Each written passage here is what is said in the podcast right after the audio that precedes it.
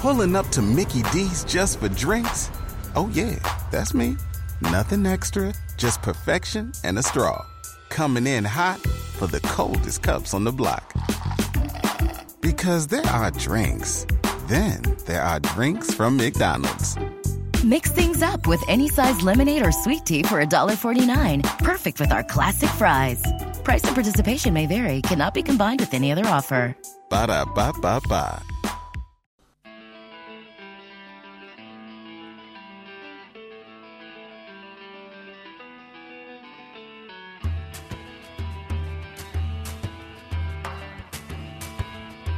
Piedra de toque con Iñaki Macazaga.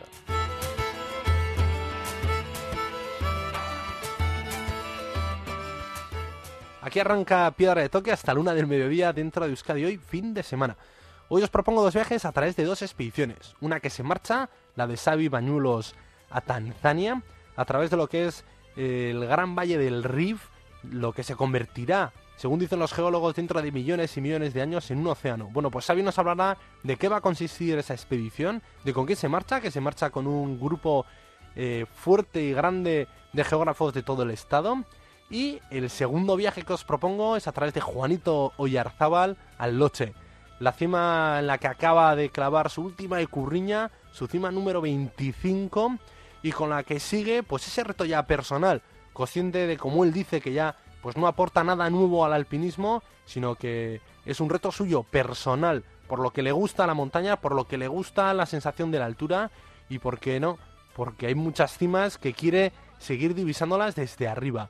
Bueno, pues el Loche también ha sido actualidad no solo por esa proeza física suya, con 55 años hacer cumbre por segunda vez en el Loche y sin oxígeno, sino también, bueno, por los diferentes rescates, por compartir el campo base con diferentes expediciones. Bueno, él nos aclarará, nos matizará y también le preguntaremos, bueno, por cómo se ha visto o no empeorada o mejorada la relación con el Durne Pasaban, con la que ha compartido campo base y a lo largo de esta semana con las que ha tenido alguna que otra declaración más alta o más fuerte, más baja, más débil, como es él. Y nada, este es el, el viaje que os propongo hoy, sin perder más tiempo. Empezamos en nuestro programa.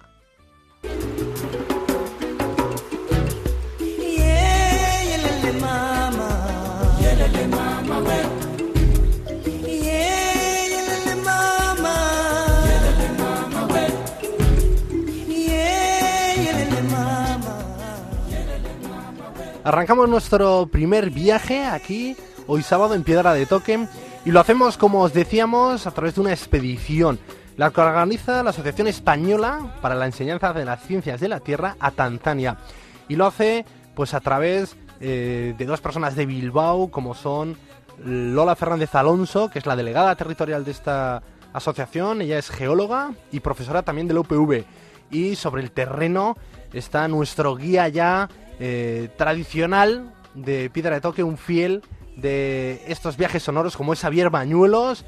Él es periodista, guía de viajes, guía por más de 10 países, lleva también pues más de una década en esto y, y, bueno, en este caso es un gran conocedor de Tanzania. ¿Por qué han escogido Tanzania? Bueno, porque allí se encuentra en su máxima expresión pues el Gran Valle del Rif, un, una fosa tectónica que recorre más de 8.000 kilómetros por África, desde Tanzania, bueno, perdón, desde Turquía hasta Mozambique.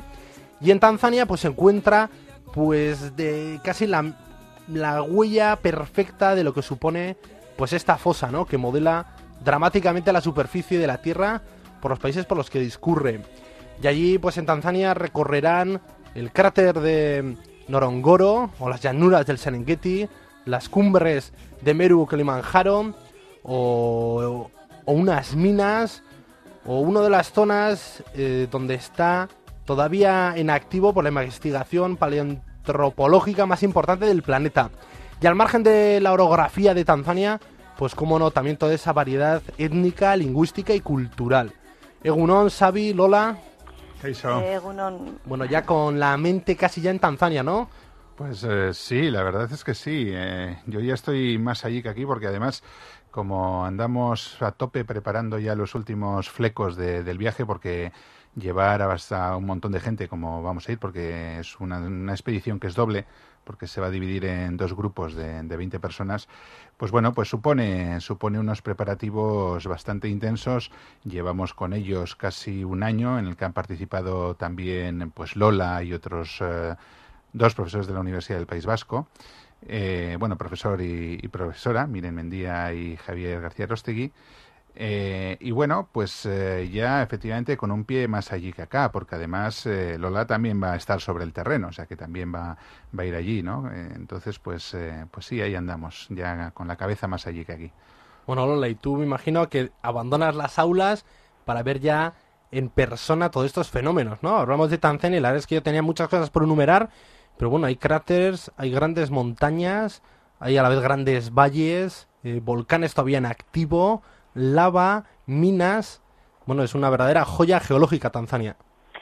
Pues sí, buenas, buenos días, Iñaki. Pues sí, efectivamente, con, con muchas ganas de estar ya allí.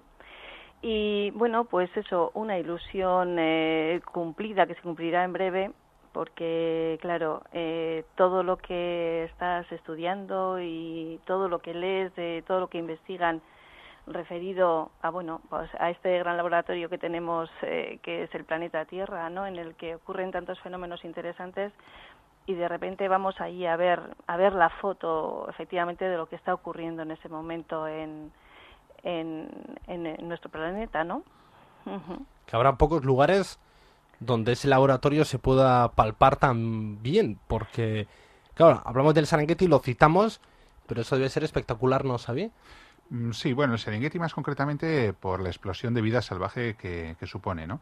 Eh, pero efectivamente, en cuanto desde el punto de vista geológico, tiene algunos hitos que son verdaderamente, verdaderamente interesantes, ¿no?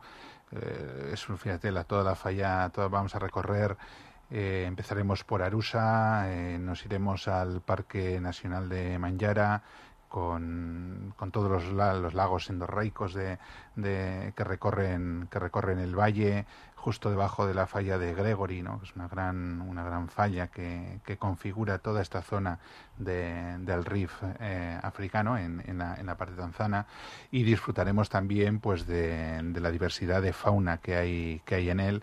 Continuaremos eh, por las tierras altas del cráter, iremos a hacer trekkings hasta el cráter de Empacay, luego bajaremos a Ngorongoro, combinaremos eh, además, es una expedición donde la geología tiene, tiene una importancia fundamental, realmente es el leitmotiv de, todo, de toda la expedición, pero también intentaremos conjugar algunos aspectos eh, vinculados con la antropología y con la biodiversidad, ¿no? intentando incluso comprender cómo los movimientos eh, que se producen a través de, de bueno pues los movimientos tectónicos y, y la configuración de, del paisaje ¿no?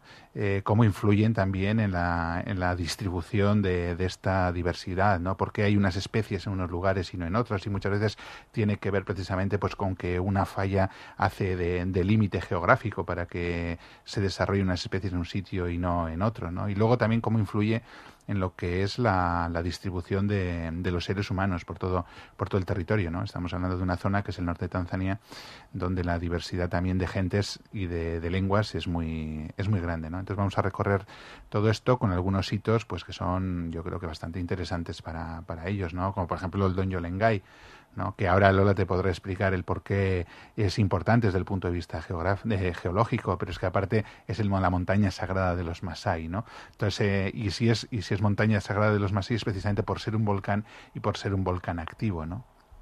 Lola es así, ¿no? Sí, efectivamente, eh, así es como ha dicho Xavi, que lo ha, lo ha contado muy bien y efectivamente el, el Lengay es un es un volcán mítico puesto que es el único volcán activo eh, que emite lavas de eh, de carbonatita, de natrocarbonatita. Entonces, pues bueno, son además unas lavas muy especiales de una de una baja temperatura, solamente con 600, eh, salen con 600 grados y luego tiene la peculiaridad que, de que cuando cuando se humedecen se vuelven blancas, lo, que, lo cual pues resulta muy espectacular, ¿no? Entonces, pues estaremos allí, subiremos al, al volcán, pues, y eso, a, disfrutar del espectáculo. Una auténtica expedición del siglo XXI. Eh, a veces cuando hablamos de expediciones, nos imaginamos, yo en mi caso me imagino esas primeras expediciones por el Nepal, por los 8000 que iban, ¿no? Eh, recogiendo todo tipo de muestras. Ahora también se pueden hacer con otro tipo de facilidades para recoger esas muestras. Pero el caso de Tanzania, como te decías Lola, un laboratorio en el que además la Tierra ahí reclama un gran protagonismo. Porque si se ve que en cada variedad geográfica le corresponde también una variedad eh, lingüística, sociológica, cultural, pues tiene que ser una gozada.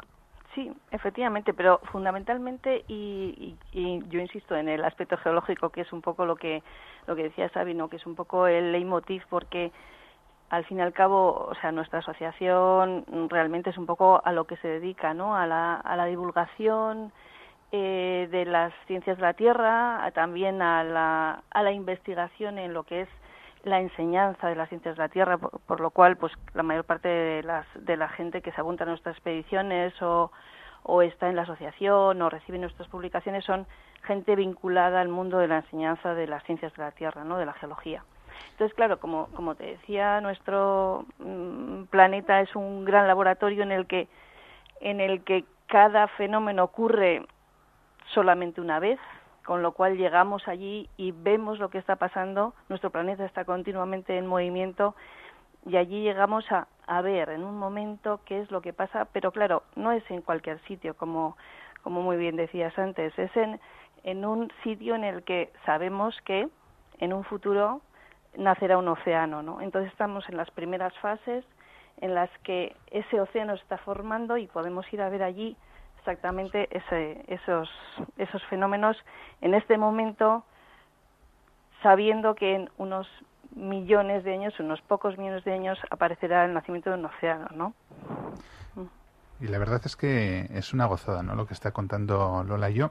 Yo, por ejemplo, eh, que soy un amante de la naturaleza y un aficionado y un curioso de la ciencia y de todo este tipo de, fenómenos vinculados a, la naturaleza y al ser humano, eh, me considero un auténtico privilegiado, por ejemplo, de poder hacer una expedición de, este, de estas características, ¿no? Porque uno cuando viaja, viaja, ve, intenta empaparse de lo que, de lo que ve, de lo que observa, de lo que siente mientras, mientras está viajando. Pero cuando uno viaja, por ejemplo, con, en este caso, con geólogos y con geólogas, la verdad es que es increíble, aprende un montón de cosas, ¿no? Reinterpreta todo aquello que, que ve. Es una forma nueva de, de mirar. Solamente el, el ver un paisaje que así, según lo, lo ves, te parece bello eh, tienes alguien que te está explicando además cuál ha sido la génesis de eso, cómo se ha producido y cuál puede ser la evolución futura, la verdad es que es descubrirte un mundo, un mundo nuevo, un mundo totalmente diferente, ¿no? Me ocurrió ya hace un par de años cuando organizamos la, la expedición a Islandia, una isla que yo me la había recorrido, pues no sé, cinco o seis veces, ¿no? Y sin embargo para mí fue un redescubrir de nuevo eh, la isla, ¿no? Porque fue una mirada totalmente distinta a la comprensión de cómo aquello se había formado y cómo aquello iba, iba evolucionando, ¿no? Y la verdad es que yo considero que poder participar en una expedición de estas características, que a la vez, a la vez tiene también un carácter de curso, ¿no? Pues, pues es un verdadero privilegio, una auténtica gozada. Y me parece que el equilibrio ¿no? que hay entre unos y otros, en tu caso como guía de viajes, experto en eso, en recorrer lugares diferentes, en acercarle a la gente los pobladores de esos lugares y en la otra parte estos científicos buscando esas porqués finales, las razones de, de eso, pues de por qué vive esta etnia aquí, por qué esta falla geológica pues genera una respuesta en la gente de esta forma y que la mezcla entre los dos pues puede ser eso, una experiencia sobre todo intensa. Es una complementariedad perfecta, ¿no? A veces estamos como muy acostumbrados a que las ramas de las ciencias y las ramas de las humanidades eh, vayan totalmente separados, sean dos cosas absolutamente divergentes, cuando no hay nada más lejos de la realidad, ¿no?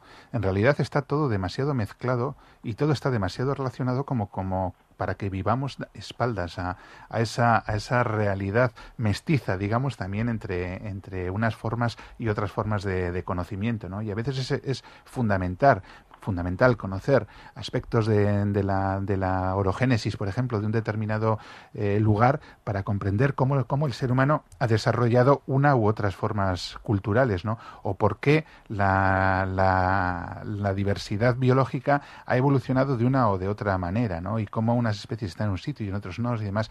Yo creo que son aspectos absolutamente complementarios, ¿no? Y que muchas veces es difícil de, de entender en su, en su completitud, digamos, ¿no? Si, si uno no coge todos los distintos aspectos y es lo más interdisciplinar que, se pueda.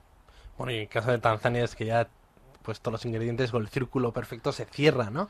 Porque bueno, un hay equipo más de personas bueno, pero bueno, por supuesto habrá muchos, pero también Tanzania que tiene unos ingredientes muy buenos. Sí, sí, tiene unos Por un lado, el equipo de personas, es decir, yo la verdad estoy muy contento de, de haber eh, organizado esta expedición para quien la hemos hecho, que es para la EPEC, y con la gente con la que con la que hemos hecho, ¿eh? porque es decir, los, los tres eh, las tres personas que, que antes he citado y que y que han, hemos trabajado en conjunto, la verdad es que yo creo que se han implicado a tope y además se van a elaborar, se están elaborando unos una serie de, unidades, eh, no sé si llamarlo de unidades didácticas, Lola seguramente podría definirlos mejor, ¿no? Pero bueno, un material bastante interesante para repartir a los participantes, ¿no? Y luego y luego sí, efectivamente, se dan esos componentes de, de un lugar vivo un, lugar del planeta que aún está, que está al pil pil, ¿no? y además en todos los sentidos, desde el punto de vista geológico, desde el punto de vista biológico, desde el punto de vista antropológico, ¿no? con, antropológico, con un montón de, cambios que se están que se están eh, dando y luego también entre la tradición y la modernidad, en fin, la verdad es que, es un viaje te veo que estás ya no solo ya con la mente, sí, y además fíjate con la de veces que estaba en Tanzania, pero es que sé que voy a descubrir un, una Tanzania nueva, diferente, ¿no? Que va a ser que va a ser una auténtica gozada. Oye, pues eh, Lola Sabios, deseamos ¿no? un buen viaje. Sabemos que está bien en julio y os abrimos ya los micrófonos para la vuelta, recibiros también y ver Lola si, si se cumplen esas expectativas que pueden generar a veces, eh, pues eso, la ciencia, el estudio formal desde la universidad, luego verlo en terreno. Y tú, Xavi, pues ya veo que ya solo con la cara que se te dibuja ya pensando en el viaje, veo que tus expectativas se van a superar si hace falta. Pues nada, es que ricasco por compartir con nosotros esta mañana de sábado y buen viaje. Pues muchas gracias. Es que ricasco.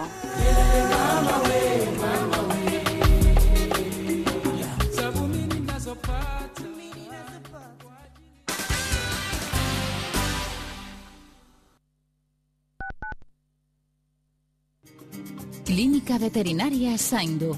Los mejores servicios para tu mascota peluquería canina y felina, ecografía, analítica, cirugía general y medicina interna. Estamos en Artaza 20, Leioa. Más información en el teléfono 94 460 8649. Clínica Veterinaria Saindo. Tu mejor amigo te lo agradecerá. Disfruta de una auténtica ruta de pinchos conociendo la historia y tradiciones de la cocina marinera de Santurchi. Sentirás la historia de las castizas sardineras, de los arranchales, de sus fiestas y tradiciones tan únicas. Todos los sábados hasta el 29 de octubre por tan solo 7,50 euros. Apúntate en la oficina de turismo de Santurchi, 94483 o en su web santurchi.net. Euskadi, saboreala. ¿Qué diferencia hay entre este buey y este otro? Aparentemente ninguna, ¿verdad? Sin embargo, en el cuidado y la alimentación del ganado hay pequeñas diferencias que pueden ser grandes para la salud. Los supermercados Ercoreca lo saben y por eso seleccionan la mejor carne para ayudarte a cuidar la alimentación de tu familia.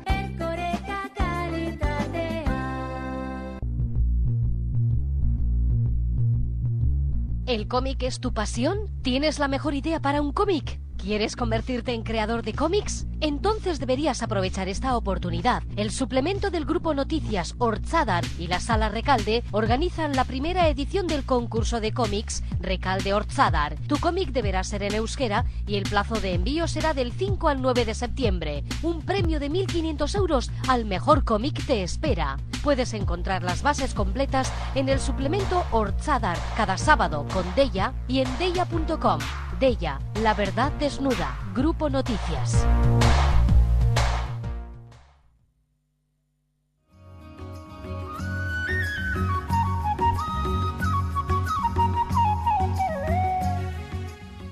Segundo viaje aquí en Piedra de Toque.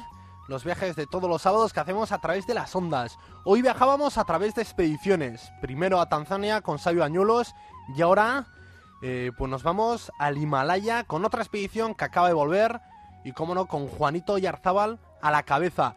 Él está con su propio proyecto personal. Sabemos, ¿no? Fue el sexto hombre en hilvanar la cumbre de los 14 cimas más altas del planeta. El cuarto, si se tiene en cuenta solo aquellos que subieron sin utilizar oxígeno artificial. Ahora está con este segundo proyecto de repetir estas 14 cimas. Por ahora es la persona que tiene ese récord mundial en ascensiones a las cimas más altas del planeta. Sus botas han pisado pues prácticamente las cumbres de todo el mundo, ¿no? América del Sur, América del Norte y el Himalaya, que es casi su segunda casa, con más de 30 expediciones a lo largo de estas últimas dos décadas.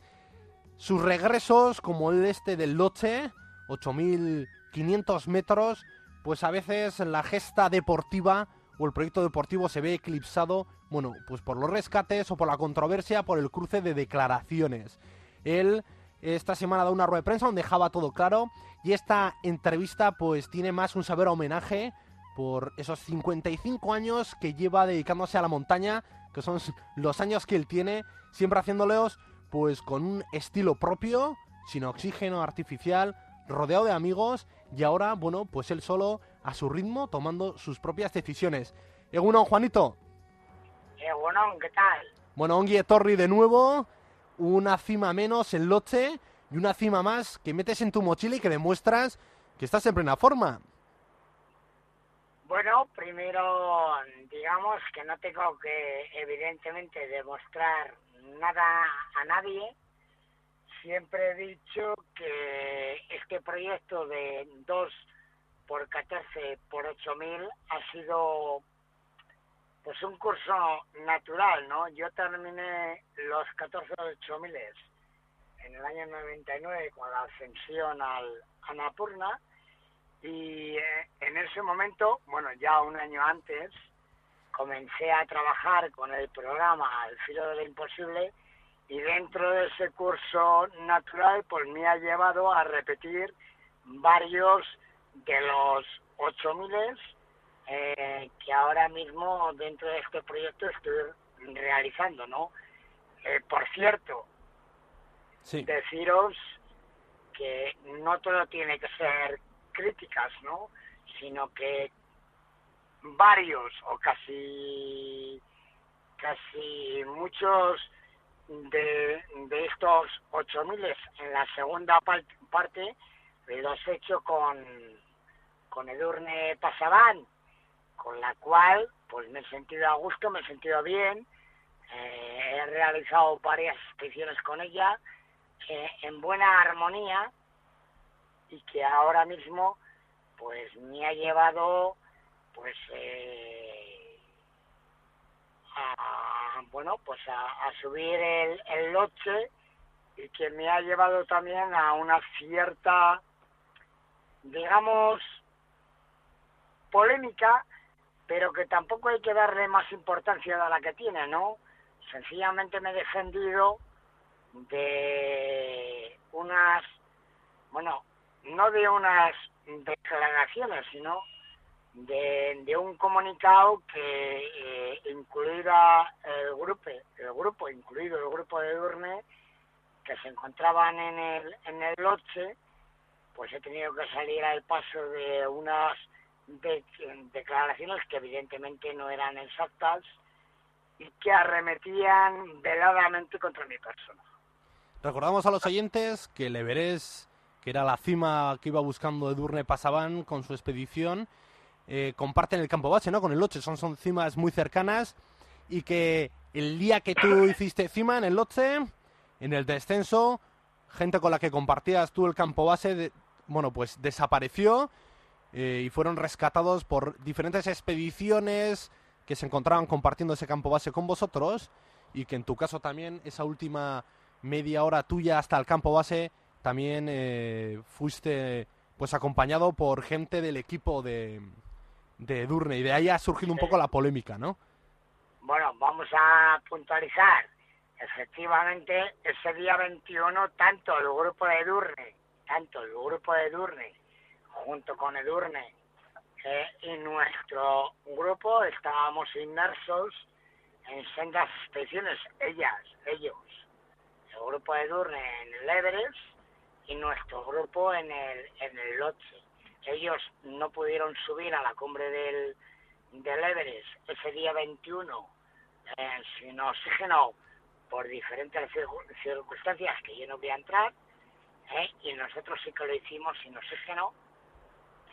Y lógicamente, bueno, eh, curiosamente lo que ocurrió que eh, la noche del 21 con el 22, pues uno de nuestros compañeros, en este caso Lolo González, pues tuvo un accidente, desapareció, no llegó al campamento 4 y bueno, pues ahí, ahí hubo, digamos, pues eh, una alarma por parte de, de, primero de nosotros y luego de las diferentes expediciones, ¿eh? Eh, para intentar localizar y rescatar el cuerpo de, de, Lolo en este caso. Pero bueno, la situación fue la, la que se dio en ese momento. Eh, otros grupos en el cual fundamentalmente se encontraba el grupo de los eh, llamados eh,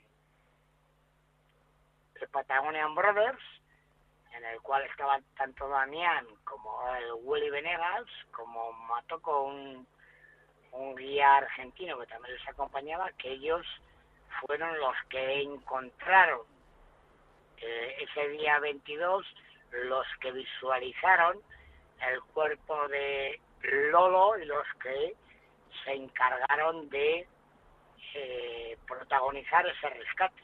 El de Lolo, no solamente el de el de Lolo, sino el de el de Roberto y también el de Isa que les evacuaron luego del campamento 4. Ellos fueron los verdaderos protagonistas de esta, mm, bueno, sin duda, este rescate y desde luego a ellos eh, hay que estar, mm, bueno, totalmente agradecidos eh, por su actuación, por el comportamiento que tuvieron en, eh, ese campamento 4 y sobre todo teniendo en cuenta que ellos bajaban de la cumbre del Everest con unos clientes y ellos fueron verdaderamente los artífices, los protagonistas ¿eh? de, del rescate que se protagonizó con Lolo, con Roberto y con Isa.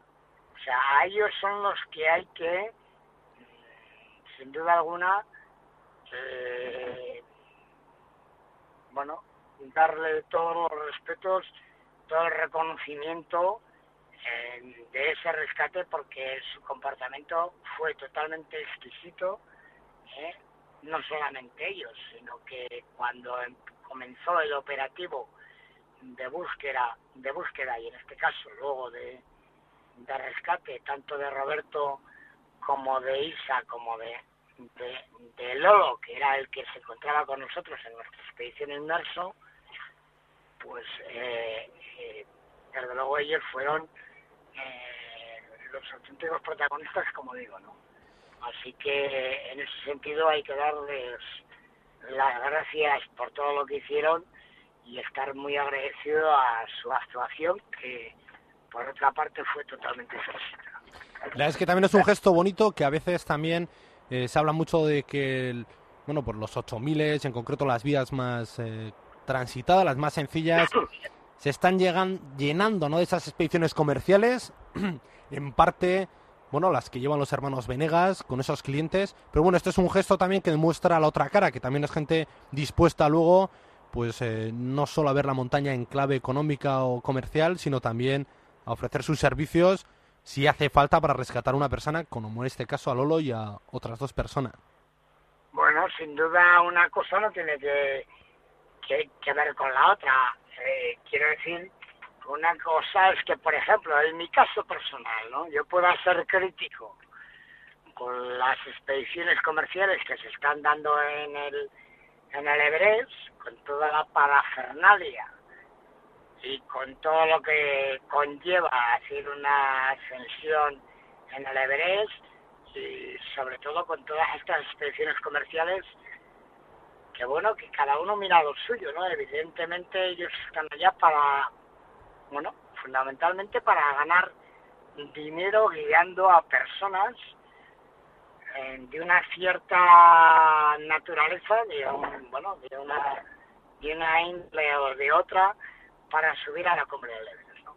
Yo puedo ser crítico de todo el sistema, de todo lo que se está viendo en el, en el Everest, pero no es menor cierto, y es verdad, que gracias a estas expediciones comerciales y gracias sobre todo a toda su infraestructura, ¿eh? a toda su infraestructura y sobre todo a la cantidad de serpas que llevan en altura con todos sus clientes, pues hayan aportado y aporten pues eh, este grano de, de, bueno, de arena importantísimo que ha hecho en este caso concreto que gracias a ellos, aun siendo expediciones comerciales y aun siendo en alguna manera criticadas por mí, ¿no?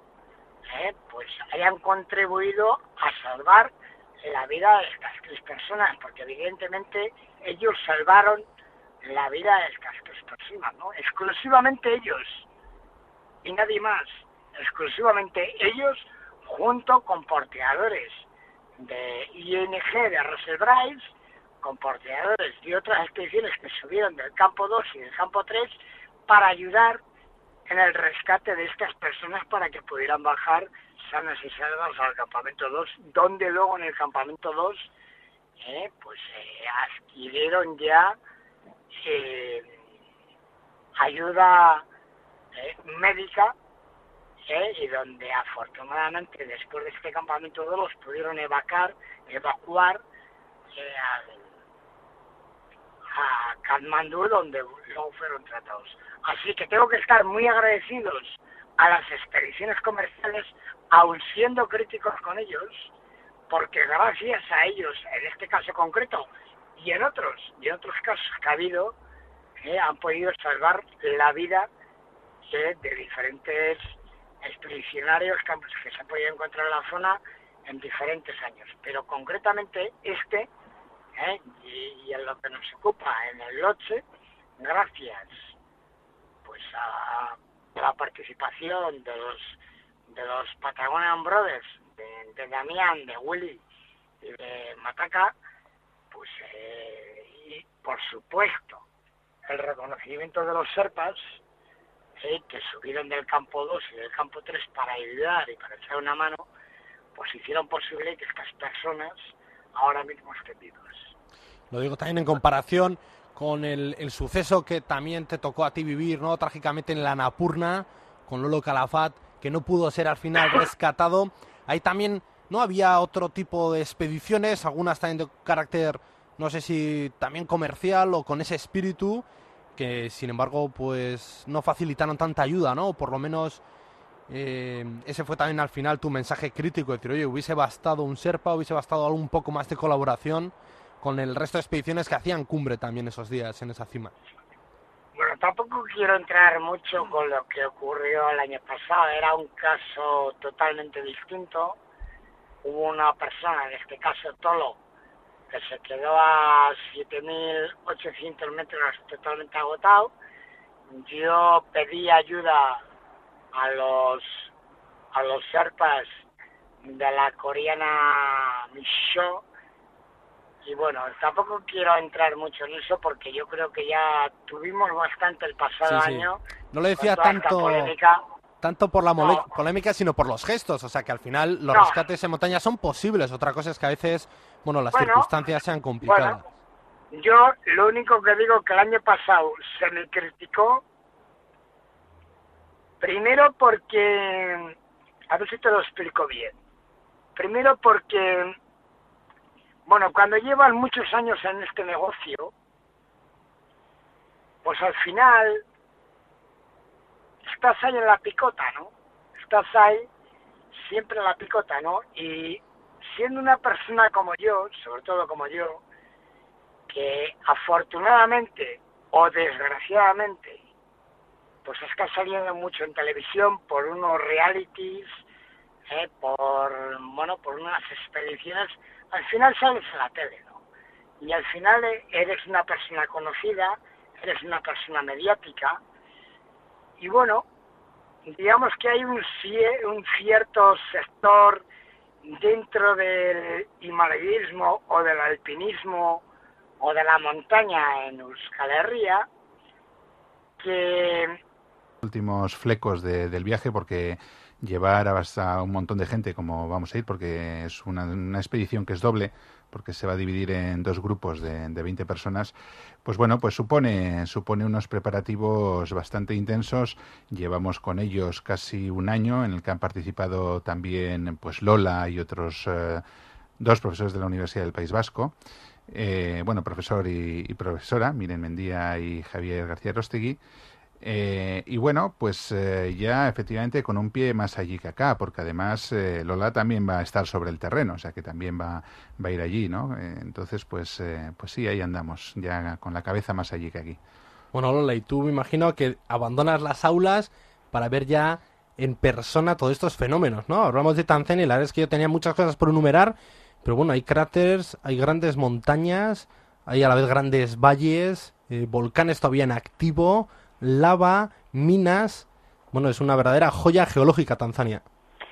Pues sí, buenas, buenos días, Iñaki. Pues sí, efectivamente, con, con muchas ganas de estar ya allí.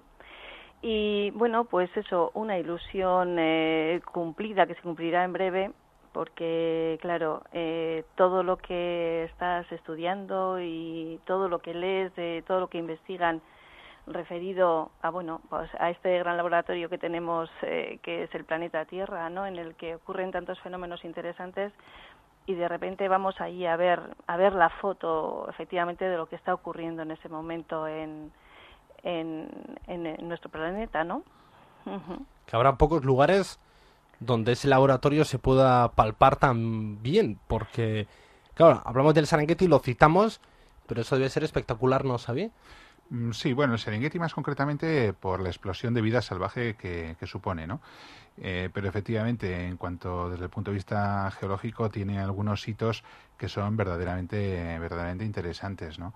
Eh, es, fíjate, la, toda la falla, toda, vamos a recorrer eh, empezaremos por Arusa, nos iremos al Parque Nacional de Manjara, con, con todos los, los lagos endorreicos de, de, que, recorren, que recorren el valle, justo debajo de la falla de Gregory, ¿no? es una gran, una gran falla que, que configura toda esta zona de, del Rif eh, africano en, en, la, parte tanzana y disfrutaremos también pues de, de, la diversidad de fauna que hay, que hay en él. Continuaremos eh, por las tierras altas del cráter, iremos a hacer trekkings hasta el cráter de Empacay, luego bajaremos a Ngorongoro, combinaremos eh, además, es una expedición donde la geología tiene, tiene una importancia fundamental, realmente es el leitmotiv de, todo, de toda la expedición, pero también intentaremos conjugar algunos aspectos eh, vinculados con la antropología y con la biodiversidad, ¿no? intentando incluso comprender cómo los movimientos eh, que se producen a través de, de bueno pues los movimientos tectónicos y, y la configuración de, del paisaje ¿no?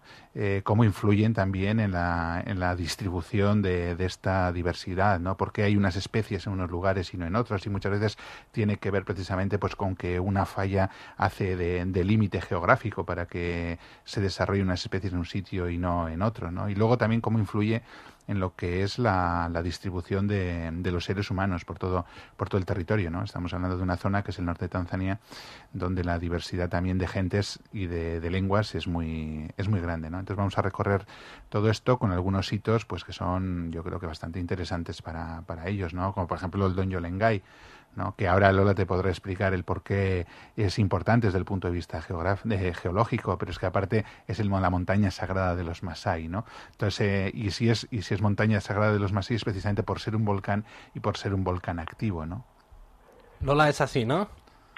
Sí, efectivamente, eh, así es como ha dicho Xavi, que lo ha, lo ha contado muy bien y efectivamente el Lengay es un es un volcán mítico puesto que es el único volcán activo eh, que emite lavas de eh, de carbonatita, de natrocarbonatita. Entonces, pues bueno, son además unas lavas muy especiales de una de una baja temperatura, solamente eh, con 600, eh, salen con 600 grados y luego tiene la peculiaridad que, de que cuando cuando se humedecen se vuelven blancas, lo que lo cual pues resulta muy espectacular, ¿no? Entonces, pues estaremos allí, subiremos al al volcán, pues y eso a, disfrutar del espectáculo. Una auténtica expedición del siglo XXI. Eh, a veces cuando hablamos de expediciones nos imaginamos, yo en mi caso me imagino esas primeras expediciones por el Nepal, por los 8000 que iban, ¿no? Eh, recogiendo todo tipo de muestras. Ahora también se pueden hacer con otro tipo de facilidades para recoger esas muestras. Pero el caso de Tanzania, como te decías Lola, un laboratorio en el que además la Tierra ahí reclama un gran protagonismo. Porque si se ve que en cada variedad geográfica le corresponde también una variedad eh, lingüística, sociológica, cultural, pues tiene que ser una gozada. Sí, efectivamente, pero fundamentalmente y, yo insisto en el aspecto geológico que es un poco lo que lo que decía Sabino, que es un poco el leitmotiv porque al fin y al cabo, o sea, nuestra asociación realmente es un poco a lo que se dedica, ¿no? A la, a la divulgación eh, de las ciencias de la Tierra, también a la, a la investigación en lo que es la enseñanza de las ciencias de la Tierra, por, lo cual, pues la mayor parte de, las, de la gente que se apunta a nuestras expediciones o, o está en la asociación o recibe nuestras publicaciones son gente vinculada al mundo de la enseñanza de las ciencias de la Tierra, ¿no? de la geología. Entonces, claro, como, como te decía, nuestro mm, planeta es un gran laboratorio en el que en el que cada fenómeno ocurre solamente una vez, con lo cual llegamos allí y vemos lo que está pasando, nuestro planeta está continuamente en movimiento y allí llegamos a, a ver en un momento qué es lo que pasa, pero claro, no es en cualquier sitio, como, como muy bien decías antes, es en, en un sitio en el que sabemos que en un futuro nacerá un océano, ¿no? Entonces estamos en las primeras fases en las que ese océano se está formando y podemos ir a ver allí exactamente ese, esos, esos fenómenos en este momento, sabiendo que en unos millones de años, unos pocos millones de años, aparecerá el nacimiento de un océano, ¿no? Y la verdad es que es una gozada, ¿no? Lo que está contando Lola y yo.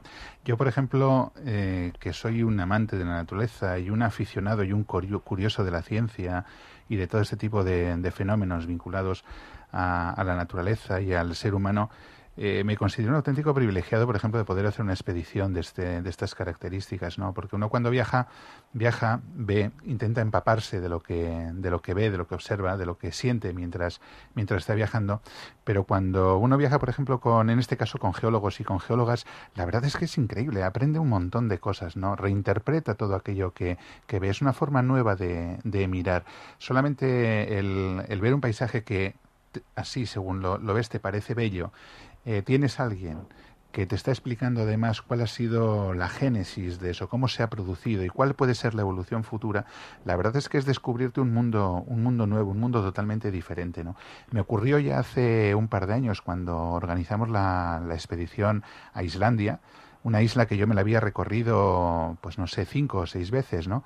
Y sin embargo para mí fue un redescubrir de nuevo eh, la isla, ¿no? Porque fue una mirada totalmente distinta a la comprensión de cómo aquello se había formado y cómo aquello iba, iba evolucionando, ¿no? Y la verdad es que yo considero que poder participar en una expedición de estas características, que a la vez, a la vez tiene también un carácter de curso, ¿no? Pues, pues es un verdadero privilegio, una auténtica gozada.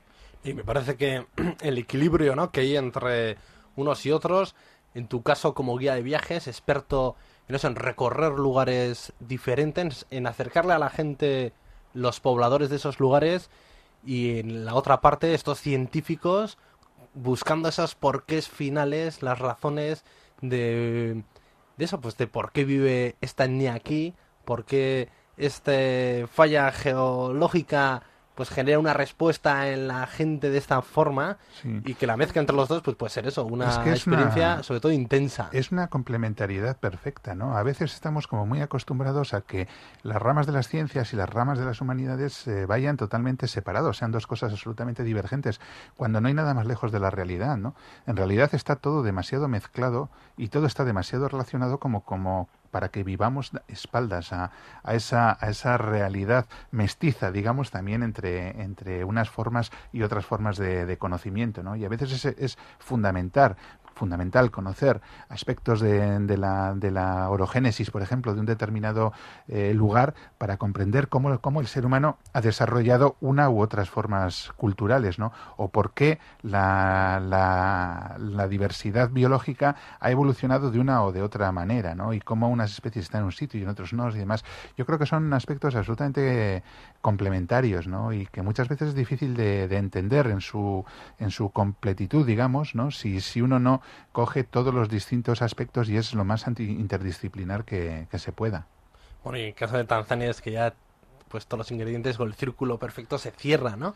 Porque bueno, un hay equipo más de personas bueno, pero bueno, por supuesto habrá muchos, pero también Tanzania que tiene unos ingredientes muy buenos. Sí, sí, tiene unos Por un lado, el equipo de personas, es decir, yo la verdad estoy muy contento de, de haber eh, organizado esta expedición para quien la hemos hecho, que es para la EPEC, y con la gente con la que con la que hemos hecho, ¿eh? porque es decir, los, los tres eh, las tres personas que, que antes he citado y que y que han, hemos trabajado en conjunto, la verdad es que yo creo que se han implicado a tope y además se van a elaborar, se están elaborando unos una serie de, de unidades, eh, no sé si llamarlo de unidades didácticas, Lola seguramente podría definirlos mejor, ¿no? Pero bueno, un material bastante interesante para repartir a los participantes, ¿no?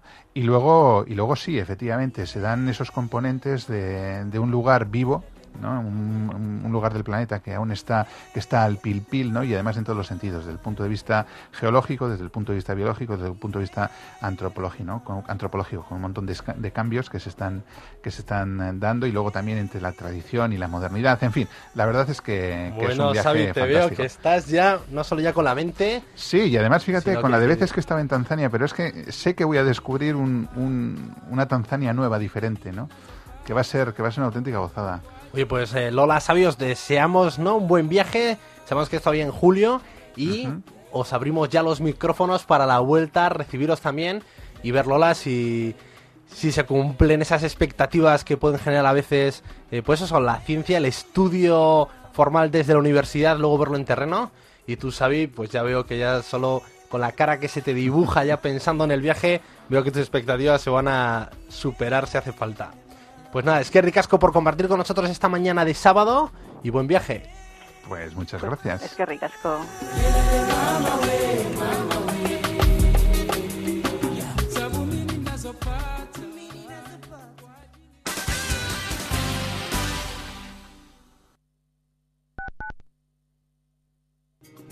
Clínica Veterinaria Saindu.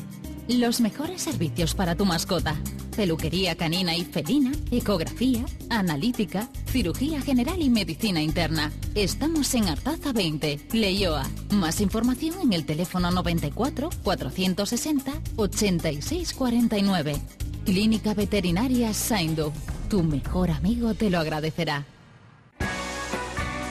Disfruta de una auténtica ruta de pinchos conociendo la historia y tradiciones de la cocina marinera de Santurchi. Sentirás la historia de las castizas sardineras, de los arranchales, de sus fiestas y tradiciones tan únicas. Todos los sábados hasta el 29 de octubre por tan solo 7,50 euros.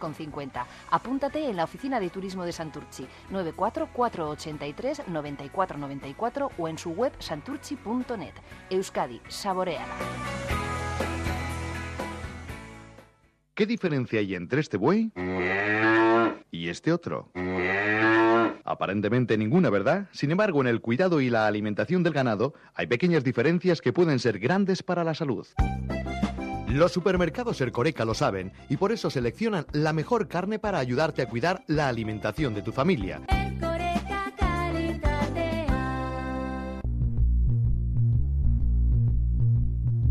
¿El cómic es tu pasión? ¿Tienes la mejor idea para un cómic? ¿Quieres convertirte en creador de cómics? Entonces deberías aprovechar esta oportunidad. El suplemento del grupo Noticias Orchadar y la Sala Recalde organizan la primera edición del concurso de cómics Recalde Orchadar. Tu cómic deberá ser en euskera y el plazo de envío será del 5 al 9 de septiembre. Un premio de 1.500 euros al mejor cómic te espera. Puedes encontrar las bases completas en el suplemento Orchadar cada sábado con Deya y en deya.com. Della, La Verdad Desnuda, Grupo Noticias.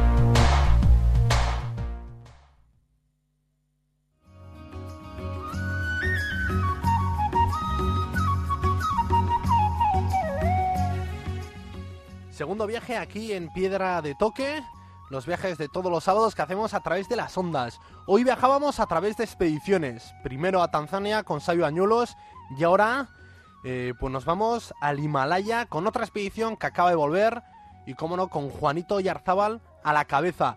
Él está con su propio proyecto personal. Sabemos, ¿no? Fue el sexto hombre en hilvanar la cumbre de los 14 cimas más altas del planeta. El cuarto, si se tiene en cuenta solo aquellos que subieron sin utilizar oxígeno artificial. Ahora está con este segundo proyecto de repetir estas 14 cimas. Por ahora es la persona que tiene ese récord mundial en ascensiones a las cimas más altas del planeta. Sus botas han pisado pues prácticamente las cumbres de todo el mundo, ¿no? América del Sur, América del Norte y el Himalaya, que es casi su segunda casa, con más de 30 expediciones a lo largo de estas últimas dos décadas. Sus regresos, como el este del Loche, 8.500 metros, pues a veces la gesta deportiva o el proyecto deportivo se ve eclipsado, bueno, pues por los rescates o por la controversia, por el cruce de declaraciones. Él esta semana da una rueda de prensa donde dejaba todo claro y esta entrevista pues tiene más un saber homenaje por esos 55 años que lleva dedicándose a la montaña, que son los años que él tiene, siempre haciéndolos pues con un estilo propio, sin oxígeno artificial, rodeado de amigos y ahora, bueno, pues él solo a su ritmo tomando sus propias decisiones. Egunon, Juanito. Egunon, ¿qué tal? Bueno, Ongi Torri de nuevo una cima menos en Loche y una cima más que metes en tu mochila y que demuestras que estás en plena forma. Bueno, primero digamos que no tengo que evidentemente demostrar nada a nadie. Siempre he dicho que este proyecto de 2 por 14 por 8 mil ha sido pues un curso natural, ¿no? Yo terminé los 14 miles en el año 99 con la ascensión al Anapurna y eh, en ese momento, bueno, ya un año antes, comencé a trabajar con el programa Al filo de lo imposible y dentro de ese curso natural pues me ha llevado a repetir varios de los 8000 eh, que ahora mismo dentro de este proyecto estoy realizando, ¿no? Eh, por cierto, deciros que no todo tiene que ser críticas, ¿no? Sino que varios o casi casi muchos de, de estos 8.000 en la segunda parte los he hecho con, con Edurne Pasaban con la cual pues me he sentido a gusto, me he sentido bien, eh, he realizado varias expediciones con ella eh, en buena armonía y que ahora mismo pues me ha llevado pues eh, a bueno pues a, subir el, el loche y que me ha llevado también a una cierta digamos polémica pero que tampoco hay que darle más importancia a la que tiene, ¿no? Sencillamente me he defendido de unas, bueno, no de unas declaraciones, sino de, un comunicado que eh, incluida el grupo, el grupo, incluido el grupo de Durne, que se encontraban en el, en el Loche, pues he tenido que salir al paso de unas de, declaraciones que evidentemente no eran exactas y que arremetían veladamente contra mi persona. Recordamos a los oyentes que el Everest, que era la cima que iba buscando Edurne Pasaban con su expedición, eh, comparten el campo base, ¿no? Con el Loche, son, son cimas muy cercanas y que el día que tú hiciste cima en el Loche, en el descenso, gente con la que compartías tú el campo base, bueno, pues desapareció eh, y fueron rescatados por diferentes expediciones que se encontraban compartiendo ese campo base con vosotros y que en tu caso también esa última media hora tuya hasta el campo base también eh, fuiste pues acompañado por gente del equipo de, de Durne y de ahí ha surgido un poco la polémica, ¿no? Bueno, vamos a puntualizar. efectivamente, ese día 21, tanto el grupo de Edurne, tanto el grupo de Edurne, junto con Edurne eh, y nuestro grupo, estábamos inmersos en sendas expediciones, ellas, ellos, el grupo de Edurne en el Everest y nuestro grupo en el, en el Lotse. Ellos no pudieron subir a la cumbre del, del Everest ese día 21 eh, sin oxígeno por diferentes circunstancias que yo no voy a entrar, ¿eh? y nosotros sí que lo hicimos sin oxígeno. Y lógicamente, bueno, eh, curiosamente lo que ocurrió que eh, en la noche del 21 con el 22, pues uno de nuestros compañeros, en este caso Lolo González, pues tuvo un accidente, desapareció, no llegó al campamento 4 y bueno, pues ahí, ahí hubo, digamos, pues eh, una alarma por parte de, de, primero de nosotros y luego de las diferentes expediciones, ¿eh? Eh, para intentar localizar y rescatar el cuerpo de, de, Lolo en este caso. Pero bueno, la situación fue la, la que se dio en ese momento eh, otros grupos en el cual fundamentalmente se encontraba el grupo de los eh, llamados eh, Patagonian Brothers, en el cual estaban tanto Damián como el Willy Venegas, como Matoco, un, un guía argentino que también les acompañaba, que ellos fueron los que encontraron ese día 22 los que visualizaron el cuerpo de Lolo y los que se encargaron de eh, protagonizar ese rescate. El de Lolo, no solamente el de el de Lolo, sino el de el de Roberto y también el de Isa que les evacuaron luego del campamento 4. Ellos fueron los verdaderos protagonistas de esta, mm, bueno, sin duda, este rescate y desde luego a ellos eh, hay que estar, bueno, totalmente agradecidos eh, por su actuación, por el comportamiento que tuvieron en, eh, en ese campamento 4 y sobre todo teniendo en cuenta que ellos bajaban de la cumbre del Everest con unos clientes y ellos fueron verdaderamente los artífices los protagonistas ¿eh? de, del rescate que se protagonizó con Lolo, con Roberto y con Isa. O sea, a ellos son los que hay que, mm, sin duda alguna, eh, bueno, darle todos los respetos, todo el reconocimiento eh, de ese rescate porque su comportamiento fue totalmente exquisito ¿eh?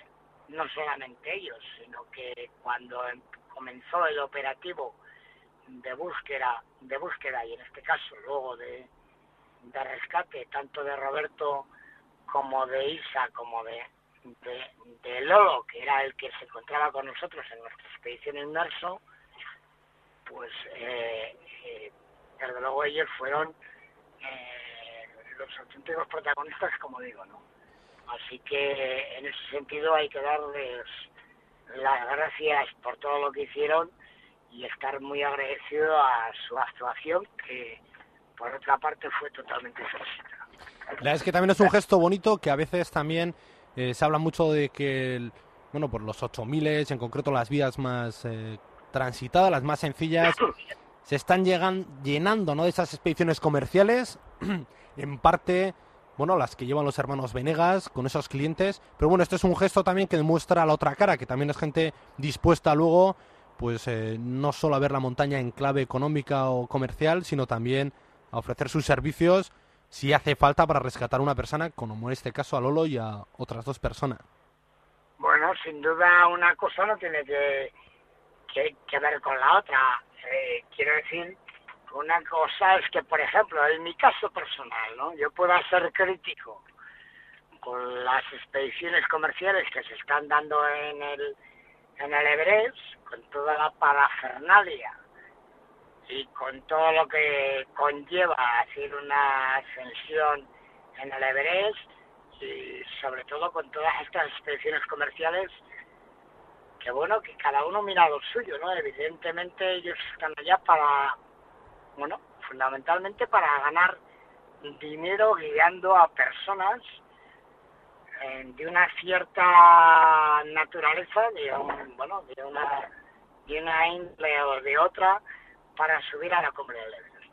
Yo puedo ser crítico de todo el sistema, de todo lo que se está viendo en el, en el Everest, pero no es menor cierto, y es verdad, que gracias a estas expediciones comerciales y gracias sobre todo a toda su infraestructura, ¿eh? a toda su infraestructura y sobre todo a la cantidad de serpas que llevan la altura con todos sus clientes, pues hayan aportado y aporten pues eh, este grano de, de, bueno, de arena importantísimo que ha hecho en este caso concreto que gracias a ellos, aun siendo expediciones comerciales y aun siendo en alguna manera criticadas por mí, ¿no? Eh, pues hayan contribuido a salvar la vida de estas tres personas, porque evidentemente ellos salvaron la vida de estas tres personas, ¿no? Exclusivamente ellos y nadie más, exclusivamente ellos junto con porteadores de ING de Russell Bryce, con porteadores de otras expediciones que subieron del campo 2 y del campo 3 para ayudar en el rescate de estas personas para que pudieran bajar sanas y salvas al campamento 2, donde luego en el campamento 2 eh, pues eh, adquirieron ya eh, ayuda eh, médica y donde afortunadamente después de este campamento 2 los pudieron evacuar, evacuar a Kathmandu donde luego fueron tratados. Así que tengo que estar muy agradecidos a las expediciones comerciales, aun siendo críticos con ellos, porque gracias a ellos, en este caso concreto, y en otros, y en otros casos que ha habido, eh, han podido salvar la vida de, de diferentes expedicionarios que, se han podido encontrar en la zona en diferentes años. Pero concretamente este, eh, y, y en lo que nos ocupa en el Loche, gracias pues a, la participación de los de los Patagonian Brothers, de, de Damián, de Willy y de Mataca, pues eh, y por supuesto el reconocimiento de los Serpas, eh, que subieron del campo 2 y del campo 3 para ayudar y para echar una mano, pues hicieron posible que estas personas ahora mismo estén vivas. Lo digo también en comparación con el, el, suceso que también te tocó a ti vivir, ¿no? Trágicamente en la Napurna, con Lolo Calafat, que no pudo ser al final rescatado. Ahí también no había otro tipo de expediciones, algunas también de carácter, no sé si también comercial o con ese espíritu, que sin embargo pues no facilitaron tanta ayuda, ¿no? Por lo menos eh, ese fue también al final tu mensaje crítico, decir, oye, hubiese bastado un Serpa, hubiese bastado algo un poco más de colaboración con el resto de expediciones que hacían cumbre también esos días en esa cima. Tampoco quiero entrar mucho con lo que ocurrió el año pasado, era un caso totalmente distinto. Hubo una persona, en este caso Tolo, que se quedó a 7.800 metros totalmente agotado. Yo pedí ayuda a los a los serpas de la coreana Micho y bueno, tampoco quiero entrar mucho en eso porque yo creo que ya tuvimos bastante el pasado Sí, sí. año. No lo decía tanto, tanto por la No. polémica, sino por los gestos. O sea, que al final los No. rescates en montaña son posibles. Otra cosa es que a veces, bueno, las Bueno, circunstancias sean complicadas. Yo lo único que digo que el año pasado se me criticó, primero porque, a ver si te lo explico bien, primero porque, bueno, cuando llevan muchos años en este negocio, pues al final estás ahí en la picota, ¿no? Estás ahí siempre en la picota, ¿no? Y siendo una persona como yo, sobre todo como yo, que afortunadamente o desgraciadamente, pues es que ha salido mucho en televisión por unos realities, eh, por, bueno, por unas expediciones, al final sales en la tele, ¿no?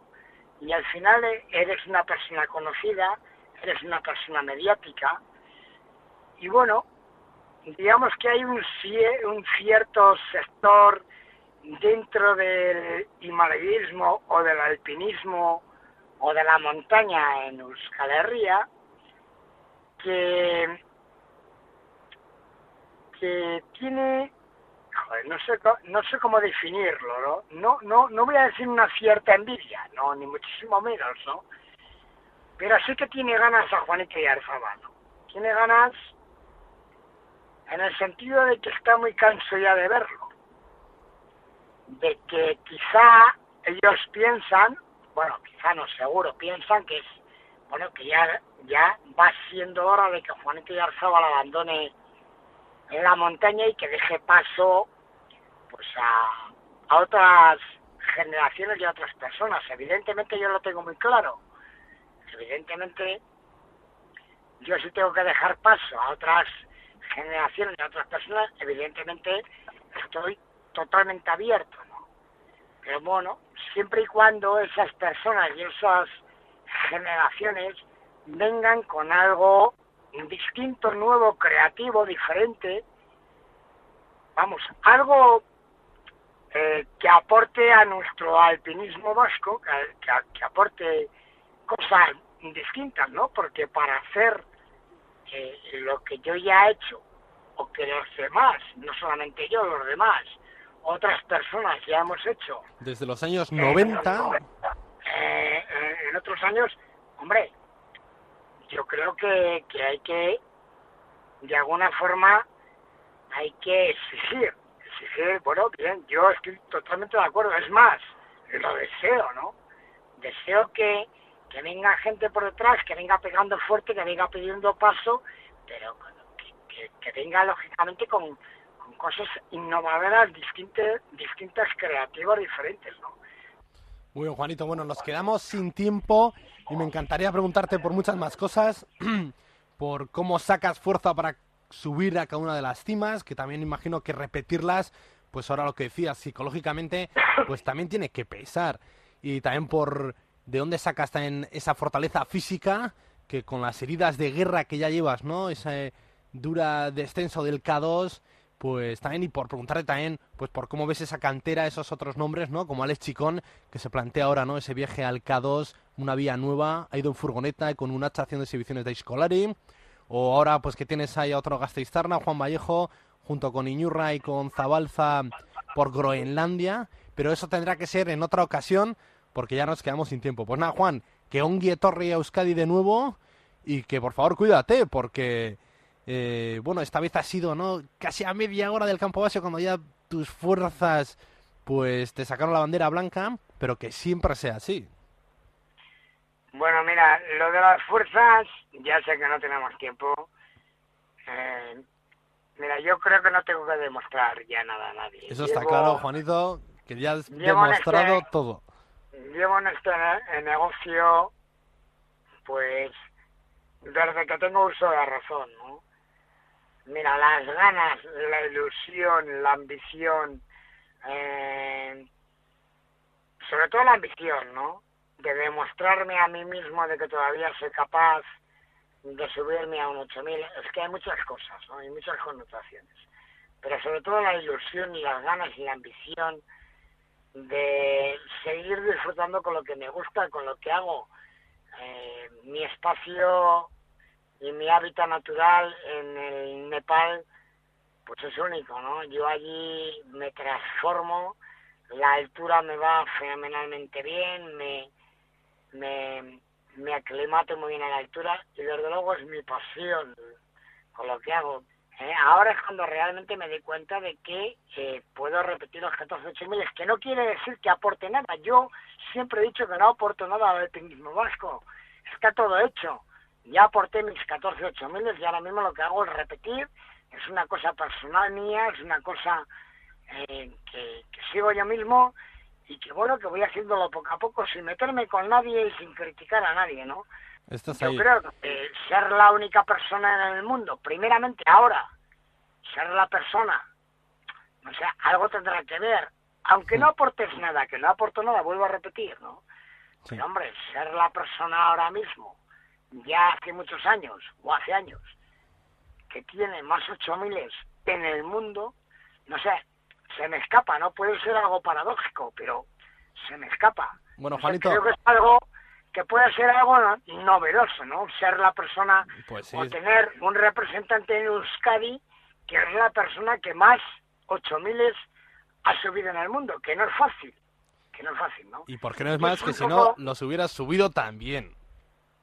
No, pero es un, es un dato que se me escapa, ¿no? Que no hay, que nunca ha habido un reconocimiento, que, que no quiero reconocimientos por parte de la federación, de verdad.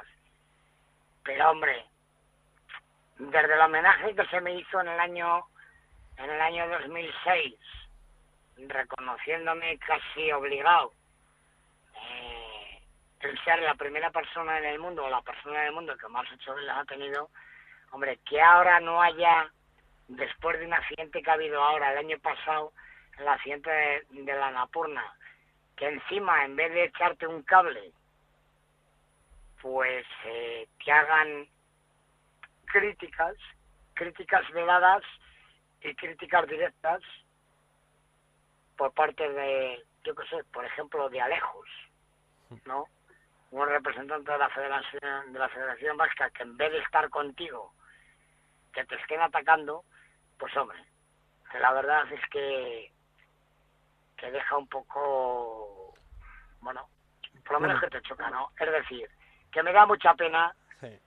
eh, que, que los de casa, no en mi caso, también en, en el caso de Edurne, yo puedo ser crítico con Edurne, pero por ejemplo yo a Edurne eh, la voy a defender a muerte, a muerte la voy a defender, independientemente de lo que haya yo de lo que hayamos tenido este año, ¿no?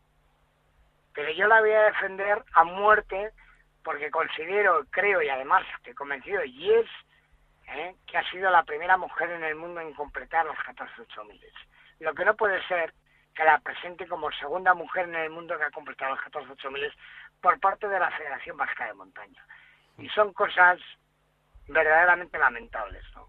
Así que por parte de la Federación, mira, mira, y permíteme, ya sé que Juanito, tiempo, permite- permíteme, no hay tiempo, pero No permíteme tiempo. que te diga, mira, hoy, hoy precisamente, hoy precisamente hoy, he, re- he recibido una carta de aliento, una carta súper emotiva por parte de Paco Iriondo, eh, que fue dos veces presidente de la, de la Federación Vasca de Montaña, que a él sí que se emociona a uno, no con los dirigentes que tenemos hoy en día la Federación Vasca de Montaña, que no los voy a criticar, porque al fin y al cabo, mira, a mí ni me van ni me vienen, ¿no? Porque ellos no han mirado ni miran nunca por mis intereses.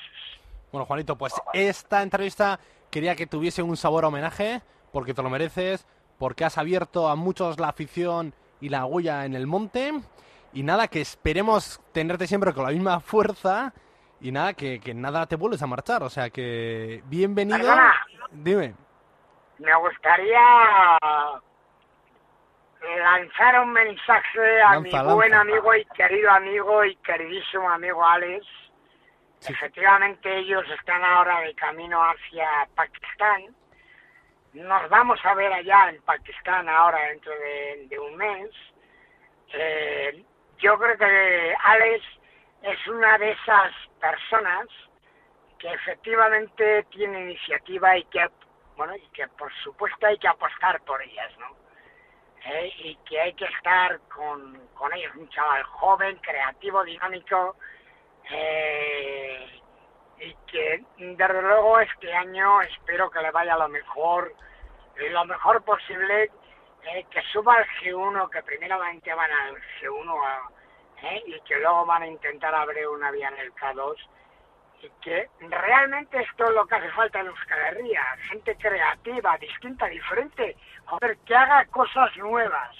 Ahí está Alex Chicón, ¿eh? y para él, desde luego, un saludo, le quiero como a un hijo, eh, y espero y deseo que en próximas fechas, ya no en el K2, pero sí que vamos a hacer una expedición juntos. Muy bien, Juanito, pues es que ricasco y un abrazo. Vale, va, eso regatí. Agur.